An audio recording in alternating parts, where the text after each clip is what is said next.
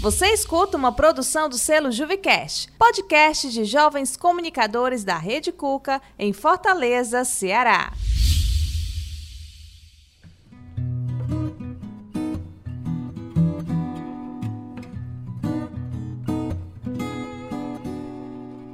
Olá, sejam todos bem-vindos a mais um episódio do nosso podcast. Eu sou Assis Nogueira e está no ar o Eu Não Mordo, podcast da acessibilidade e inclusão da Rede Cuca.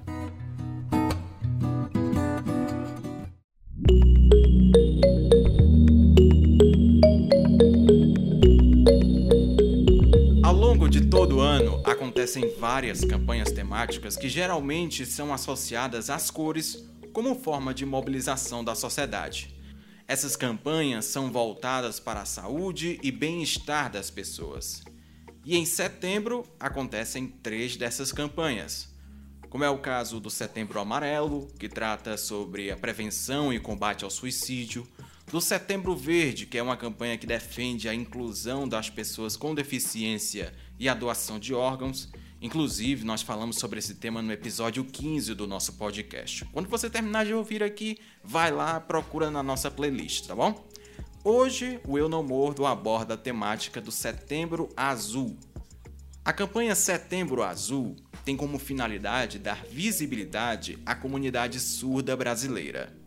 É uma ação que traz conscientização e homenagens a essa população com ações voltadas para o tema da acessibilidade e também das conquistas obtidas pela comunidade ao longo dos anos. A campanha surgiu a partir da luta da comunidade surda por seus direitos. Em junho de 2009, o parecer de número 13 daquele ano do Conselho Nacional de Educação traz em seu texto a obrigatoriedade da matrícula de alunos com necessidades especiais em escolas comuns do ensino regular, com a oferta de atendimento educacional especializado para essas crianças. Em 2011, teve uma declaração do MEC, que foi revogada pouco tempo depois, de que o INES, que é o Instituto Nacional de Educação de Surdos, e o Instituto Benjamin Constant seriam fechados. O que, que isso significa? Significa que as crianças que frequentam escolas para alunos com necessidades especiais deveriam, à época, ser matriculadas em escolas comuns. E a gente sabe que, infelizmente,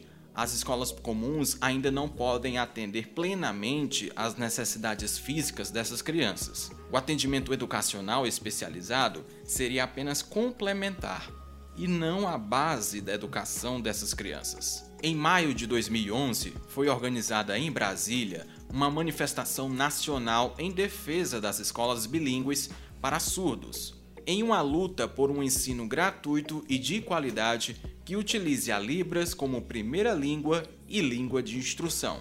A partir da notoriedade conquistada nessa manifestação, a comunidade surda de outros estados passou a se organizar, e daí, a partir dessa organização, é que temos hoje o Setembro Azul. A escolha do mês de setembro é repleta de significados na cultura e história nacional e internacional. Neste mês temos alguns marcos históricos para a comunidade surda que merecem ser lembrados e homenageados. Sendo assim, diversos eventos são promovidos agora em setembro para uma maior conscientização sobre a comunidade surda e também para comemorar as conquistas obtidas por essas pessoas ao longo dos anos. Vamos falar um pouco sobre elas?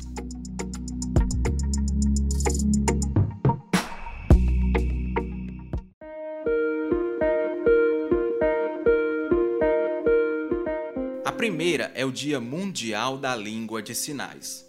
No dia 10 de setembro é comemorado esse Dia Mundial da Língua de Sinais, que é uma data que visa promover o respeito e a valorização da língua de sinais nos mais diversos países. Essa data, gente, foi escolhida com o intuito de lembrar do dia 10 de setembro de 1880, quando em um congresso sobre surdez em Milão, proibiu-se o uso das línguas de sinais no mundo. Essa proibição baseava-se na crença de que a leitura labial seria a melhor forma de comunicação para os surdos.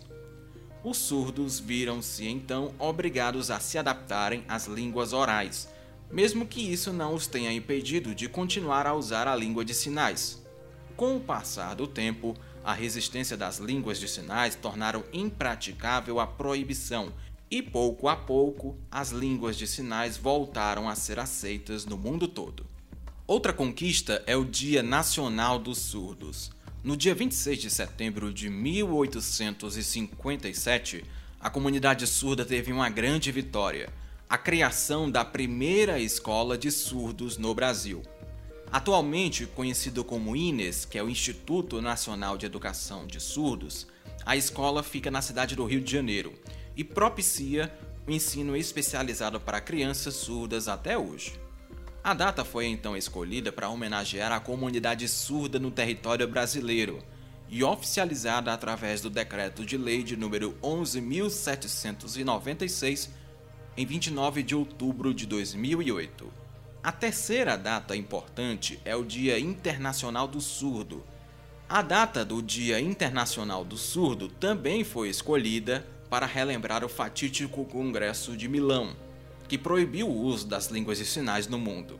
É um dia para relembrar as lutas ao longo dos anos e comemorar as conquistas alcançadas pela comunidade surda no mundo inteiro. A cor azul possui um significado que para muitos pode ser triste, mas também pode ser encarada como um símbolo de orgulho e resistência da comunidade surda. Essa simbologia, meu povo, vem da Segunda Guerra Mundial, quando, durante a tentativa dos nazistas de livrar o mundo daqueles considerados, entre aspas, inferiores, todas as pessoas com deficiência eram identificadas por uma faixa azul que era enrolada no braço, sabe? E isso incluía a população surda. Essas pessoas eram então encaminhadas para instituições na Alemanha e na Áustria, onde eram executadas. Esse programa, gente, foi responsável pela morte de cerca de 20 mil pessoas deficientes entre 1940 e 1945, e ele era denominado T4 ou eutanásia. Décadas depois, em 1999, a fita azul voltou a ser usada pela comunidade surda, porém agora como símbolo do orgulho de ser surdo e fazer parte de uma população com uma história riquíssima. No 13º Congresso Mundial da Federação Mundial dos Surdos, sediado na Austrália, a cerimônia da fita azul aconteceu. E essa cerimônia foi uma lembrança e uma homenagem aos surdos que foram vítimas de opressão e também a primeira vez em que essa fita azul foi utilizada com orgulho. O Dr. Perry Lade, também surdo, foi quem iniciou a prática do uso da fita azul como símbolo do movimento.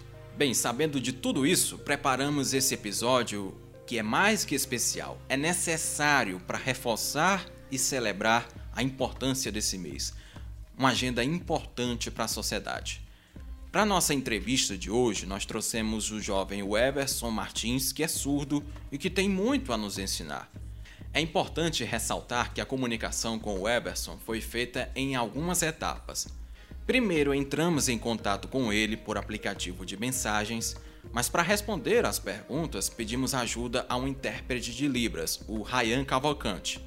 O Ryan traduziu as questões para Libras e enviou um vídeo para o Everson que por sua vez respondeu da mesma forma. Assim, o Ryan fez uma nova tradução e nos mandou as respostas do nosso entrevistado em português escrito. Deu para entender, né? Mais ou menos. Agora, com a ajuda do nosso parceiro Zé Vitor, as respostas do Everson foram gravadas em áudio e vocês vão ouvir a partir de agora, tá bom? Primeiro nós começamos esse bate-papo dando a oportunidade para o Everson se apresentar, dizer seu nome, idade, o que, que ele faz. Fala aí, Everson. Oi, meu nome é Everson Martins, tenho 26 anos e estudo em dois cursos de nível superior. Um é Pedagogia Bilíngue na UFC e o outro é Técnico em Guia de Turismo no IFCE. Eu represento o colegiado da equipe do NEL, Núcleo de Educação Online, e o INES, Instituto Nacional de Educação de Surdos. E por fim, eu trabalho na Associação de Surdos do Ceará, onde sou sócio e também coordenador coordeno um encontro de jovens surdos do Ceará. E agora passei para o projeto Bolsa Jovem e faço natação na Rede Cuca. Vixe Maria, quanta coisa, viu? Parabéns! Nós perguntamos ao Everson como foi sua educação desde criança até hoje e como que ele aprendeu Libras. Vamos ouvi-lo? Eu tinha sete anos. e estudava no Instituto Cearense de Educação de Surdos. Eu aprendi a primeira língua, que é a Libras, e também a segunda, que é o português para surdos. Mas eu passei apenas um ano estudando lá, pois meu pai preferiu me deixar em uma escola de prefeitura com alunos ouvintes. E isso dificultou um pouco, sabe? É, para aprender o português e também para ter o contato com os professores, porque eles não sabiam Libras e também não teve aquele intérprete, né? durante os quatro anos que passei lá. É... Depois de quatro anos eu parei de estudar naquela escola e eu queria voltar a estudar. E eu voltei para um Instituto Cearense de Educação de Surdos, pois lá eles têm um intérprete e sabem Libras, né? Eu tinha 14 anos quando comecei de fato a aprender Libras e português. Ah, aí está a importância de que, dentro e fora da escola, tenham intérpretes de Libras. Agora, continuando com nossa entrevista, o Everson nos fala sobre a natação na sua vida. Ele diz o que é que o esporte significa para ele e como que ele se sente sendo um atleta com deficiência. Eu sou atleta surdo de natação, é, porque a gente precisa competir socialmente e colocar a inclusão nos esportes para fortalecer a comunidade surda, sabe? Eu me sinto muito bem por fazer parte e ainda como um atleta surdo. Posso provar que é possível um surdo ser atleta também.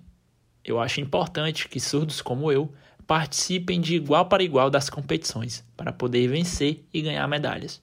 Bom, nós já falamos muito aqui do esporte como motivação para as pessoas com deficiência e o nosso entrevistado é mais um exemplo disso, vocês percebem, né? Agora, o Everson, explica aí pra gente, para quem nos ouve, o que você acha do Setembro Azul e como que essa campanha te representa? Eu sinto a representatividade nas atividades da comunidade surda no Brasil e também no Ceará. Por exemplo, dia 26 de setembro de 1857 foi inaugurado o Instituto Nacional de Educação de Surdos, no Rio de Janeiro. Um professor surdo chamado Edward Huet apresentou a Dom Pedro II uma proposta que foi aceita a construção do Instituto Nacional de Educação de Surdos, o INES. Logo, várias pessoas de todas as partes do Brasil foram para o INES. Lá eles estudavam sobre a cultura e a história surda. Por isso, dia 26 de setembro é importante para a comunidade e dá característica ao Setembro Azul. É nesse dia, inclusive, que a comunidade surda se junta em vários locais do Brasil para lutar pelos nossos direitos, como a educação bilíngue entre outras causas. Mostramos para as outras pessoas a capacidade das pessoas surdas, que não somos menos, somos iguais. Por isso, seguimos lutando, inovando e desenvolvendo nossas causas. Então, esse é o motivo de existir o Setembro Azul, nossas lutas, dia 26 de setembro. Para terminar, o Everson nos diz o que falta para a inclusão total dos surdos na sociedade se estamos perto ou longe de alcançar essa inclusão. Sobre esse último ponto, o surdo precisa sim ser incluído na sociedade. Um dos nossos principais objetivos é ter essa sociabilização entre as pessoas surdas e ouvintes, ter inclusão. Porque ainda vemos muitas barreiras. Por exemplo, os professores não sabem Libras, não conseguem se comunicar conosco. Apesar de termos a legislação tratando sobre isso, a Lei 10.436 e o Decreto 5.626, falando sobre essa inclusão, nós surdos ainda notamos muito preconceito contra as pessoas surdas.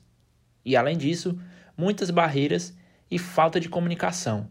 Nesse caso, a falta de comunicação é uma falta de respeito, pois deveria ser difundida a Libras. E a sociedade precisa nos olhar como iguais. Gente, que entrevista maravilhosa, viu? Obrigado, Everson, por compartilhar um pouco de sua história com a gente, para dar cada vez mais visibilidade à comunidade surda. Parabéns por tudo que você faz, por mostrar que a superação é algo muito importante nos dias atuais. Obrigado também ao Zé e a todos que intermediaram aí esse bate-papo entre a gente, tá bom?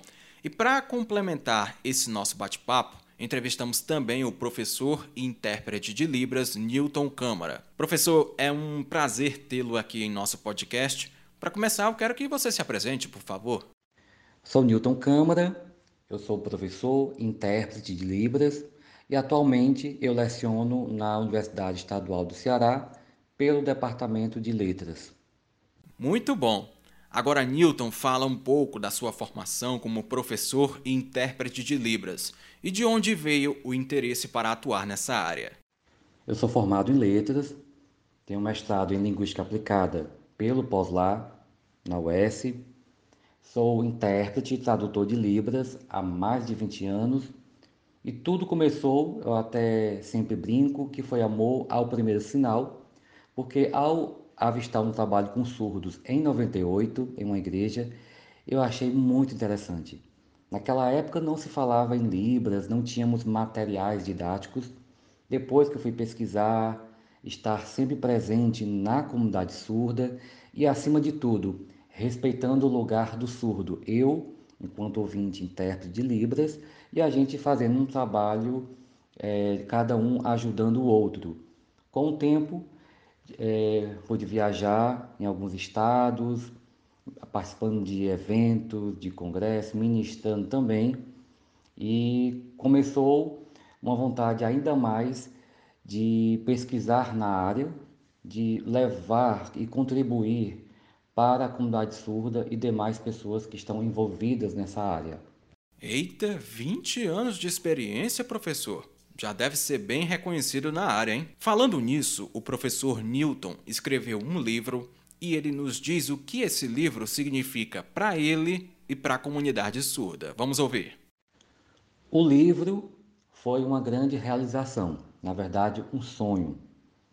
Acredito eu que, como professor, a gente tem sim essa vontade, essa ânsia de escrever, mas acima de tudo, que fosse um trabalho relevante que fosse trazer uma mudança, não somente para a comunidade surda, mas para a sociedade de modo geral. Então, ao ingressar no mestrado, a gente pesquisou sobre violência na comunidade surda. O livro se chama Grito Silenciado: Conceitualizações de Violência na Comunidade Surda. Isso partindo deles, o que eles entendem de violência. Então, naquela época, em 2008 até 2011, o livro foi lançado em 2016, então eu já mostrava, eu sinalizava que a comunidade surda estava precisando de força, de ser ouvida realmente e entender que a violência ela não acontece somente na área física, mas também existe uma área na área da linguística, da falta da acessibilidade, terminologias arcaicas que ainda ferem e, acima de tudo, entender que não é deficiência, e sim diferença. Maravilha! Fica aí então a dica de leitura para todos nós. Por último, Newton, deixa aí pra gente algumas palavras de força para a comunidade surda e todas as pessoas envolvidas em homenagem ao Setembro Azul, por favor. Neste mês, nós estamos celebrando e também ao mesmo tempo reivindicando o Setembro Azul, que não acontece somente nesse período, mas é uma luta diária, de janeiro a dezembro, não somente para as pessoas surdas, mas também para todas as pessoas que estão envolvidas, como eu, intérprete, é, familiares, enfim, todas aquelas pessoas que entendem que a Libras é sim um direito desde a criança surda, é um direito na comunicação, na mídia e, acima de tudo, respeitando esse lugar de fala e representatividade. E eu sempre digo: não desistir, não baixar a cabeça. Se quando eu comecei há mais de 20 anos era um pouquinho complicado, hoje nós estamos avançando ainda mais e sempre um ajudando o outro.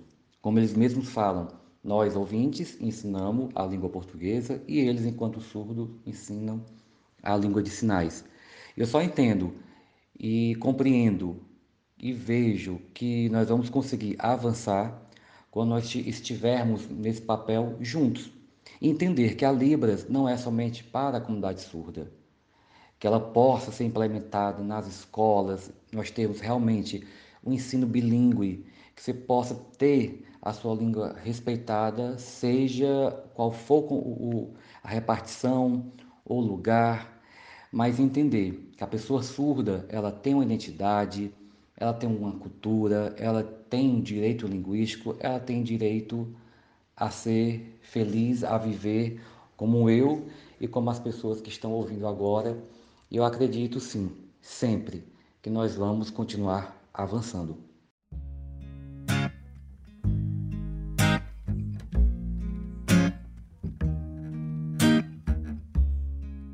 Bom. E olha, professor, queremos agradecer muito a sua disponibilidade em participar conosco, tá bom? Esse papo deixou até um gostinho de quero mais, sabe? De tão interessante que ficou. Muito obrigado por suas palavras que enriqueceram bastante o nosso trabalho. Agora, pessoal, eu vou ler para vocês um poema de autoria de um ex-aluno do Newton, o Fernando Cajazeiras. Esse poema é intitulado de Minha Língua. Vamos ouvir?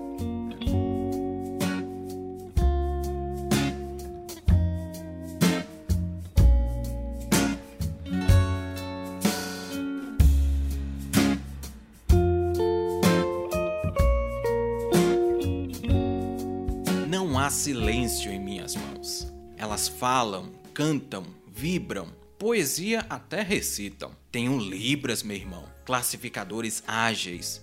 Libras não é uma linguagem, ela é muito, muito mais.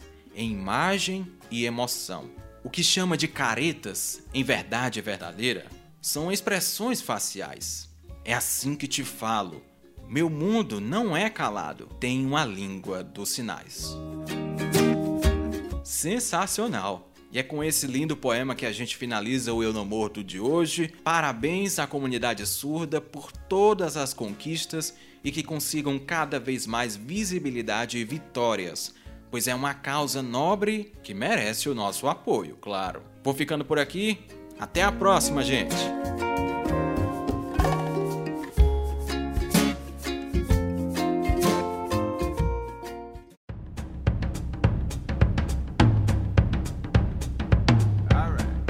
O Eu Não Mordo, podcast da acessibilidade e inclusão da Rede Cuca, contou com produção de Dani Cardoso e Assis Nogueira, locução Assis Nogueira, edição e operação de áudio Monalisa Monte. Este programa é uma realização dos jovens comunicadores da Rede Cuca. Você escutou uma produção do selo Juvicast, podcast de jovens comunicadores da Rede Cuca em Fortaleza, Ceará.